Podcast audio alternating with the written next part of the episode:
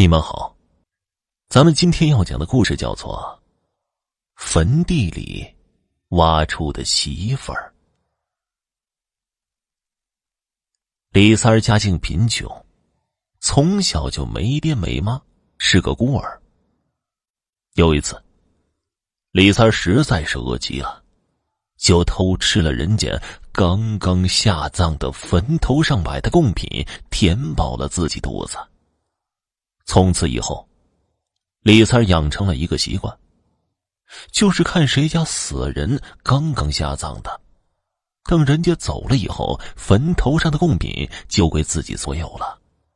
这样，偶尔还能吃上一顿饱饭。慢慢的，李三长大了，偷吃贡品已经不能再满足他了。因为从小就在坟头上混饭吃，让他的胆子越来越大。他现在开始惦记人家给死人的陪葬。每当夜幕降临，外面一片漆黑的时候，李三儿就手里拿着铁锹开始挖坟掘墓。里面多多少少会有一些值钱的东西。李三儿偷了这些东西，拿去当铺。怎么也够自己喝几天酒用的。有一次，一个有钱人家的太太下葬了，李三儿在人家墓地里瞄了好几天，终于等到下手的机会了。到了午夜时分，外面一片漆黑，只有月光照下来的光洒在坟墓上，这样这些坟墓看上去更显得异常的冰冷。李三一铁锹一铁锹的铲去坟墓上的土，因为是新坟，这李三没费多少功夫就挖开这座坟墓，打开棺材，眼前的一切把李三都给惊呆了。他嘴里说着：“这有钱人家就是阔绰。”只见这位刚下葬的太太身上还带着首饰，一件件都是纯金的。这样，李三儿感觉非常的兴奋。这次他自己要发财了。李三儿把这位太太的陪葬一件一件的摘了下来，放在自己口袋里。他想看看，这女人的尸体下面还是不是压着什么值钱的东西。他就把这女人的尸体给翻了过来。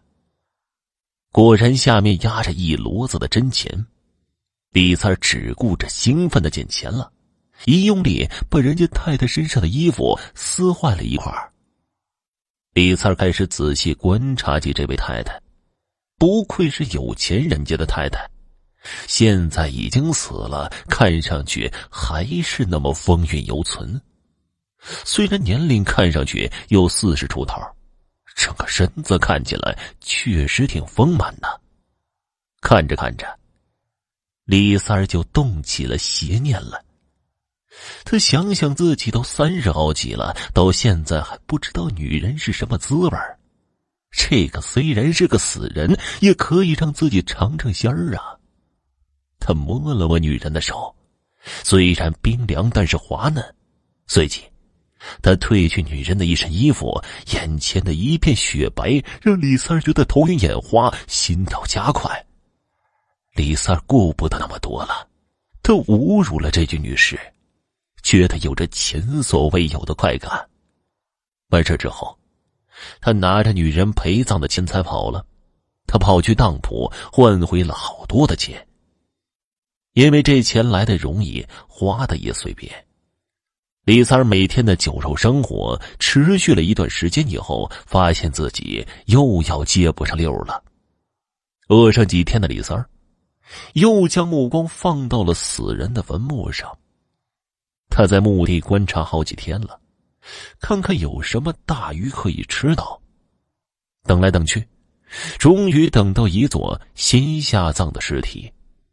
李三半夜又要动手了。这座新坟和那位有钱人家太太的没法比，好像就是个穷人家的。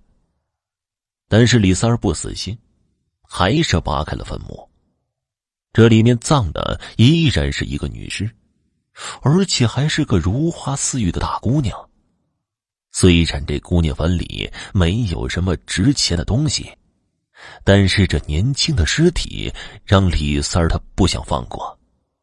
有了上次监视的经验，李三儿没有犹豫，就撕开了姑娘的衣服。到底是年轻啊，比那位中年太太要好看多了。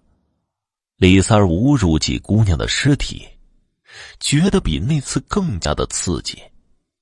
李三开始观察起姑娘的尸体，觉得就这样埋了太可惜了。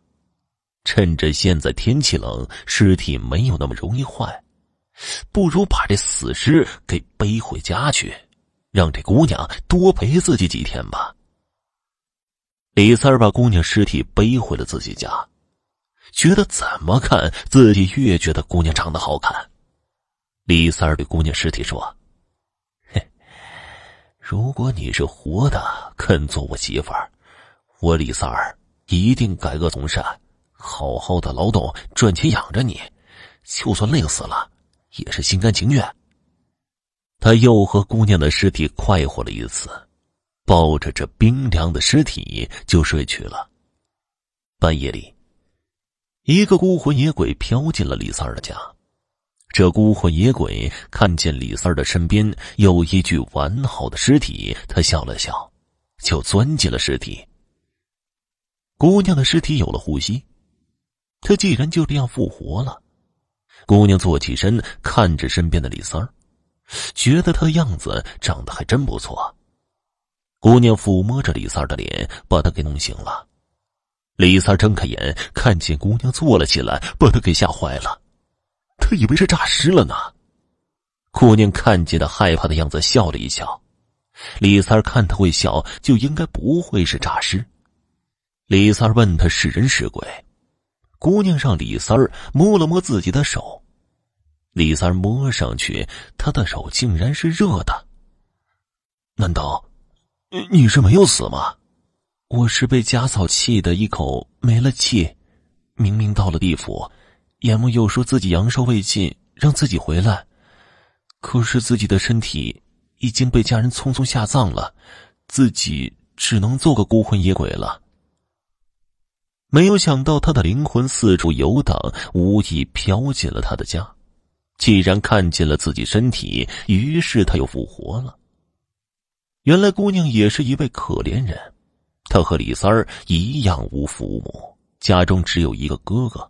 嫂子又对他不好，他在家常常受气，他的嫂子经常的打骂他，哥哥怕老婆也假装看不见。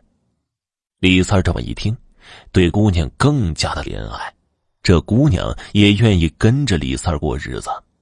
他们结婚以后，李三真的一改前非，不再做那挖坟掘墓的勾当，他开始下地种田。养猪养鸡，和自己漂亮媳妇儿好好的生活了。姑娘的名字叫兰花，她在李三儿的眼里，果然也像兰花一样清新淡雅、美丽脱俗。因为李三儿的勤奋，李三、兰花两口子生活真的是越过越好。别人都夸李三儿自从娶了漂亮媳妇儿，像脱胎换骨了一样。每当听见这样的话，李三儿总是幸福的傻笑起来。可是，当别人问起李三儿从哪里找到这么漂亮的媳妇儿，李三儿说什么也不会告诉别人。他也知道，从前的李三儿是见不得人的。他们夫妻相亲相爱，过起了男耕女织的生活，生活慢慢的变好了。兰花有了身孕，没出多久，又给李三添了一个大胖儿子，怕李三给美的，以后对自己媳妇兰花更加的喜爱，更加的珍惜他们幸福的生活。好了，今天的故事就讲完了，感谢收听。